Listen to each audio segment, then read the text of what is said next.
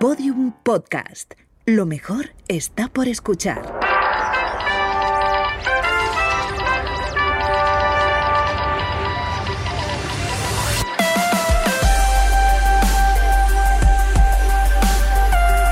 Tentación a Medianoche, un podcast que homenajea la radionovela escrita por Rafael Barón en adaptación de su novela homónima y realizada para la cadena Ser en el año 1973. Episodio 36.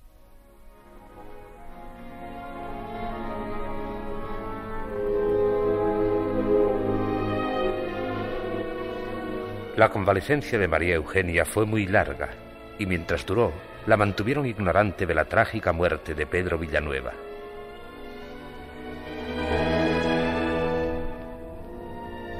Es muy extraño que Monse y Pedro no nos hayan escrito ni una línea.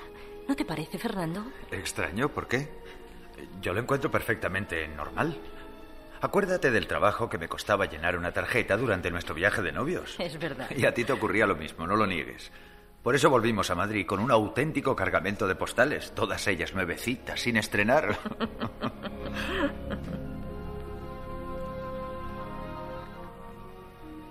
Desde luego hay cosas incomprensibles. ¿A qué te refieres, María Eugenia? Al silencio de esos amigos nuestros. ¿Qué amigos? Pedro y su mujer. Ah, ya. ¿Siguen de luna de miel? Supongo que sí. Pero ¿cómo quieres que lo sepa? No hemos recibido noticias suyas, figúrate. Desde antes de su boda, cuando yo estaba en el sanatorio. Puede que os hayan escrito y que su carta se haya perdido. O mejor aún, que lo están pasando tan bien que hasta de sus amigos se hayan olvidado.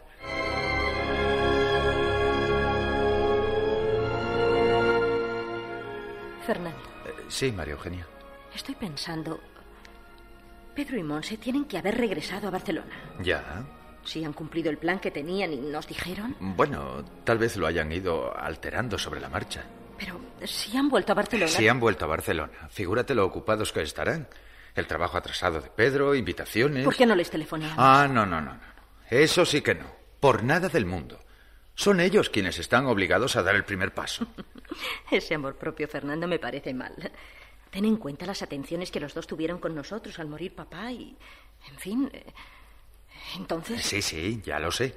Por eso creo que. Está bien. Ahora- Llamaremos. Mañana o pasado, no hay prisa. Fernando. Ahora, eh, estoy tan a gusto aquí contigo que, que el mundo entero, Pedro y Monse incluidos, han dejado de existir para mí. Por fin llegó el momento en que María Eugenia se enteró inevitablemente de la verdad. Es horrible pensar en la muerte de ese pobre muchacho. Horrible también la situación de Monse en cuanto a mi sueño, Fernando. María Eugenia. Lo ves. No fue un sueño, ni una pesadilla, ni un delirio. Fue una premonición. Vi lo, lo que iba a pasar fatalmente. Pero entonces no se me ocurrió que pudiera ser así. Al comprobar aquella mañana que Pedro estaba en su oficina, pensé, como tú me dijiste, que no debía preocuparme. Y era un aviso, Fernando. Un aviso.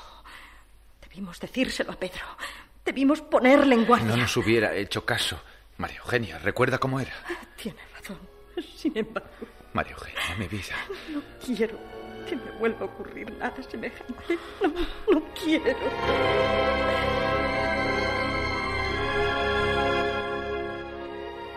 En el caso de Pedro Villanueva, la visión de María Eugenia no había sido consecuencia de un hecho irreparable, como la visita póstuma de su madre, ni aviso de algo que se estuviese produciendo simultáneamente, como el día en que su padre sufriera el primer ataque al corazón, sino infalible anuncio de un suceso futuro cuyo protagonista, por otra parte, no tenía con ella parentesco alguno.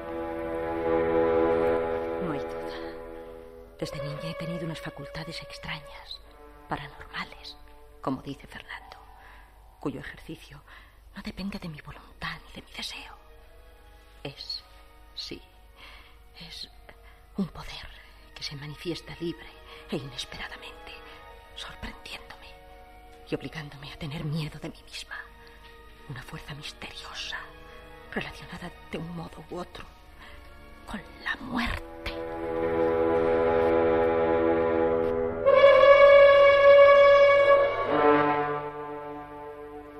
Con el paso del tiempo, fue calmándose la renovada angustia de María Eugenia. Igual que hiciera muchos años antes, procuró, ahora con mayor motivo, fortalecer su organismo, pues algo le decía, como antaño, que existía una cierta relación entre su estado físico y aquellas experiencias turbadoras. Has recobrado tu peso de antes y tus energías. Entonces, Luisa, ¿me encuentras bien? Bien de salud y bien de guapa. Lo que es guapa me parece difícil, porque no lo soy. Pues a mí me lo pareces. Así que... La guapa de la familia es Gloria. Desde luego no puedo quitarle méritos a tu hermana.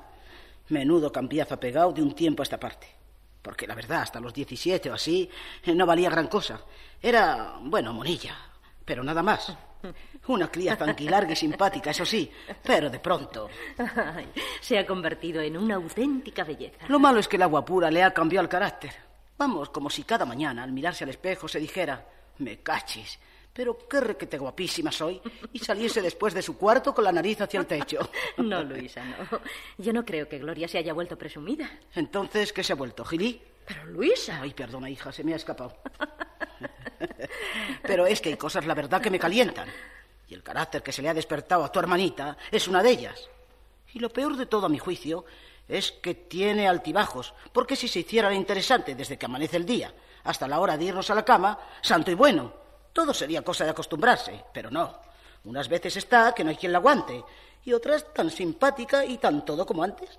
Y claro, así no hay quien acierte con ella. Un día de estos le voy a pedir que por las mañanas, antes de salir de su cuarto, claven la puerta para que todos los veamos y sepamos con tiempo a qué carta debemos quedarnos. Una especie de boletín meteorológico de su carácter. que ese boletín anuncia borrasca, pues cara larga y silencio. Que promete un día despejado y con sol, hija de mi vida, a reír y a gastarnos bromas, que es lo bueno.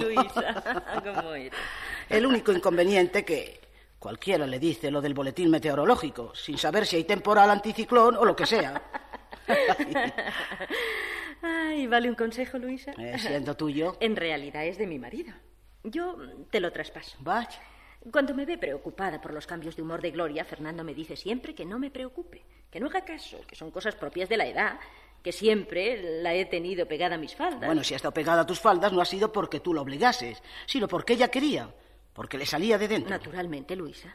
Prefería quedarse contigo en casa, irse por ahí con sus amigas y sus amigos. Vamos, con su pandilla. ¿Cierto?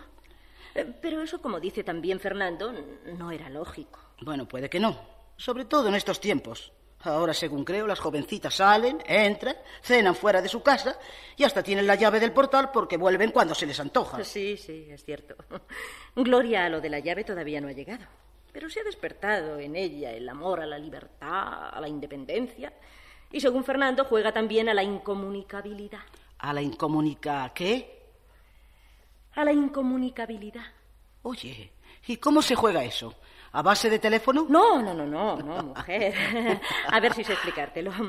Ahora la gente joven es muy aficionada a decir y a pensar que no se puede entender con los mayores, que no hay comprensión entre ellos, que no hay comunicabilidad, ¿comprendes? sí, sí, claro, sí. ¿Y Gloria? ¿Con quién no se comunica? Con nosotros, seguramente. Ay, pero qué tontería. Desde luego lo es, porque siempre nos hemos entendido las mil maravillas, pero si a ella le ha dado por creer que ya no la comprendemos, que... En, todo caso, María Eugenia, será ella quien no comunique, porque ni a vosotros ni a mí se nos ha estropeado la línea que yo sepa.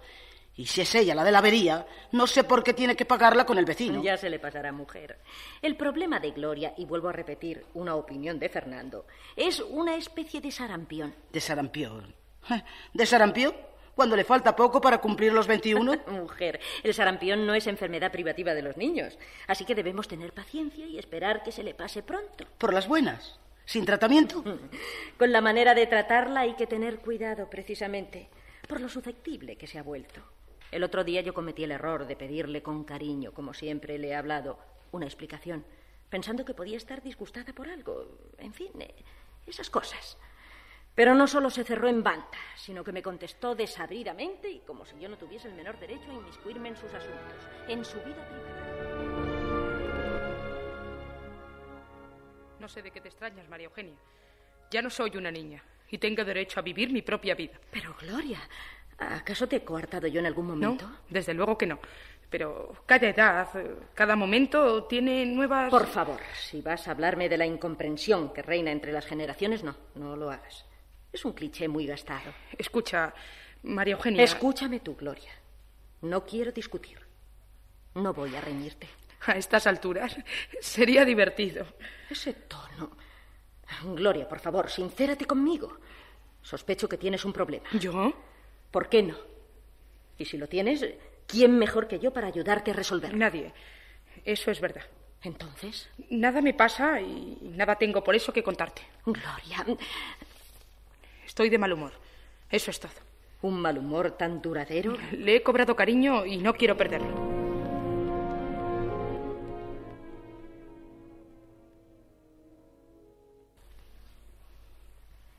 Sí, Luisa. Por mucho que te cueste creerlo, Gloria me habló en ese tono. Muy bonito. Así estábamos cuando entró Fernando. Y Le preguntó a Gloria que por qué hacía aquellas bobadas o algo por el estilo. Es que no te he contado. Verás, Gloria acababa de desafiarme, de desafiarte. en cierto modo. Al quejarme de que no sería con su actitud tanto a Fernando como a mí, me contestó textualmente, si tanto os molesto, si os estorbo. Vamos, que si nos molestaba, estaba dispuesta a marcharse. Vaya. Fue justo en ese momento cuando entró mi marido y le dijo que todo aquello no era más que una rabotada de chiquilla, un desahogo. ¿Y Gloria? Gloria le ignoró olímpicamente, dando por terminada nuestra conversación. Entonces Fernando insinuó en broma que tal vez eh, nos estuviese estorbando o algo así. Y mi hermana tuvo la feliz ocurrencia de contestarle, no, Fernando, tú estás en tu casa, ¿te das cuenta? Como insinuando que ella no podía decir lo mismo. Pero qué barbaridad. Luego, al reprochársele, pues se puso muy impertinente. Eh, lloró, se disculpó y echó a correr, dejándonos solos a Fernando y a mí. Yo hice intención de seguirla, pero mi marido no me lo permitió. Llorando me dijo, se le pasaría a Gloria la rabieta. Vaya con la niña. Fue un incidente muy desagradable, lo reconozco. Pero como no hay mal que por bien no venga, desde entonces Gloria parece más normal. Más, eh, ¿cómo te diría? Como antes. Y espero que acabe de estabilizarse dentro de unos días. El de su cumpleaños. Eso de alcanzar la mayoría de edad tiene que producirle algún efecto. ¿No crees, Luisa? Ay, y a nosotros también de rechazo. Porque supongo que con motivo de la celebración nos llenará la casa de invitados, de amigos suyos. Eso es muy natural. Y será muy natural para ellos, pero para la fera. Una catástrofe. Terminaba la fiesta de cumpleaños. Gloria, que parecía muy contenta, comentó a solas con María Eugenia los regalos que le habían hecho sus amigos. Mira, mira también este frasco de perfume. Es precioso, ¿verdad? ¿Y qué aroma tiene? Huele, huélelo. ¿Qué te pasa, María Eugenia? Nada. ¿Te ha cambiado la expresión y el color? La verdad, no creo que este frasco de perfume sea tan malo como para que te pongas así eh, nada más olerlo. Claro que no. El perfume, en fin, es muy bueno, pero Eh, Sí, dime. me ha recordado a nuestra madre. Ella usaba este mismo perfume, o, o uno muy parecido. Perfume de violetas. Ya. Y aquella noche cuando... cuando vino a verme, a despedirse de mí, además de la inolvidable sensación que me produjo su último beso, dejó en mi cuarto como... como una estela de perfume. De este perfume. Ahora comprendo. No había caído en la cuenta. Por eso durante un momento he tenido la impresión de que volví al pasado. A aquella noche que... que tantas veces he recordado.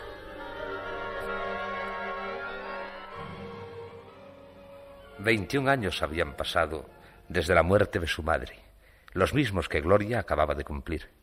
Pero María Eugenia seguía invocándola y pidiéndole ayuda con igual fervor que a raíz de perderla. Protégenos, mamá. Y haz que Gloria y yo volvamos a estar tan unidas como antes. Al día siguiente, Gloria tuvo una larga conversación telefónica que hubiera sido para su hermana motivo de inquietud. Pero María Eugenia había salido con Fernando. Luisa estaba también fuera de casa y las muchachas en la zona destinada al servicio. Claro que estoy decidida. Ya soy mayor de edad. puedo disponer de mi dinero y decidir mi vida. ¿Cómo? ¿Cuántos escrúpulos? Tonterías. No, no les diré nada. Hasta que no sea un hecho consumado o poco menos. ¿Y tú? Sí, claro. Ya sé que tú nunca has tenido problemas de este tipo. ¿Nerviosa? Sí, un poco. Pero sobre todo contenta. Muy contenta. Qué bien lo vamos a pasar en Rumanía. Seremos allí más felices que nunca.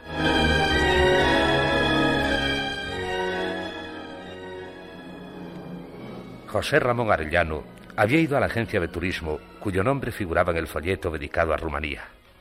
Antes de hablar con su madre, antes de intentar hacerle comprender de manera indirecta que aquel viaje podía ser para ella muy beneficioso, deseaba informarse de todos los detalles. Detenido en la acera, se entretuvo unos minutos contemplando el escaparate de la derecha, dedicado por completo al país que le interesaba. Rumanía. Sí. En Rumanía puede estar la solución que ella, mi madre y yo necesitamos.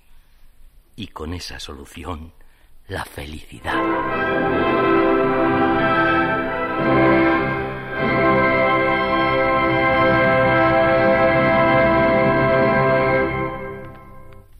Han escuchado ustedes el capítulo 18 de Tentación a Medianoche y dentro de unos segundos podrán oír un avance del próximo episodio de esta interesantísima novela de Rafael Barón presentada en toda España por Danone, Fontaneda y Majefesa. María, María, María. ¿María qué? María Fontaneda. ¡Qué buenas, crujientes y ligeras son las galletas Fontaneda! María, María qué? María Fontaneda.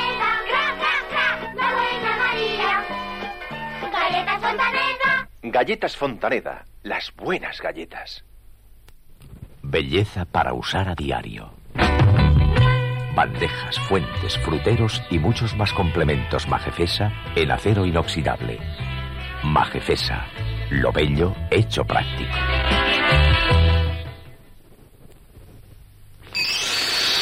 Con leche y cereales, Danone hace el Daní. Puro alimento. También le añade chocolate o vainilla, caramelo. Mm, qué bueno es el Daní. ¿Qué cantidad de alimento? Daní de Danone. Tentación a medianoche. El extraordinario éxito de Danone, Fontaneda y Majefesa, editado por CID y distribuido por Balado, Beza 7, Madrid 29, estará próximamente a la venta en toda España.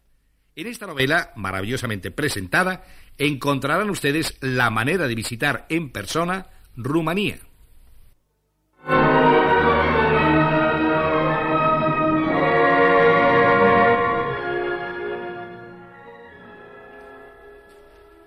En Bucarest, Petre Barbu había recibido otra carta de Germán, tan alegre y divertida como las anteriores. Mucha gente viene a la agencia a interesarse por el viaje. Esto, aunque de momento solo se hayan inscrito Paco Luján y su mujer, es interesante, sobre todo con vistas al futuro, con vistas a próximos viajes. Este, el primero, es, ya lo sabes, una especie de prueba. De cómo resulte, dependerá el funcionamiento de los demás. Petre interrumpió la lectura de la carta de su amigo para considerar una de las frases. De cómo resulte dependerá el funcionamiento de los demás. Estas palabras bastaron para hacer que reviviese en él aquella aprensión, aquel temor que Germán, siempre optimista, no compartía. Se burla de mí cuando le hablo de eso, cuando le digo que no estoy de acuerdo con, con lo que ha planeado, que me parece inconveniente. No, peor, peligroso. Sin embargo, ¿qué puedo hacer? Es algo decidido, algo que no tiene remedio.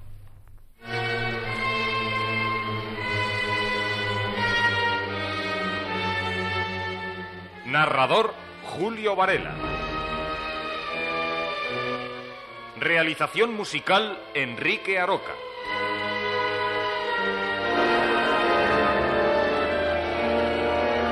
Dirección José Fernando Dicente.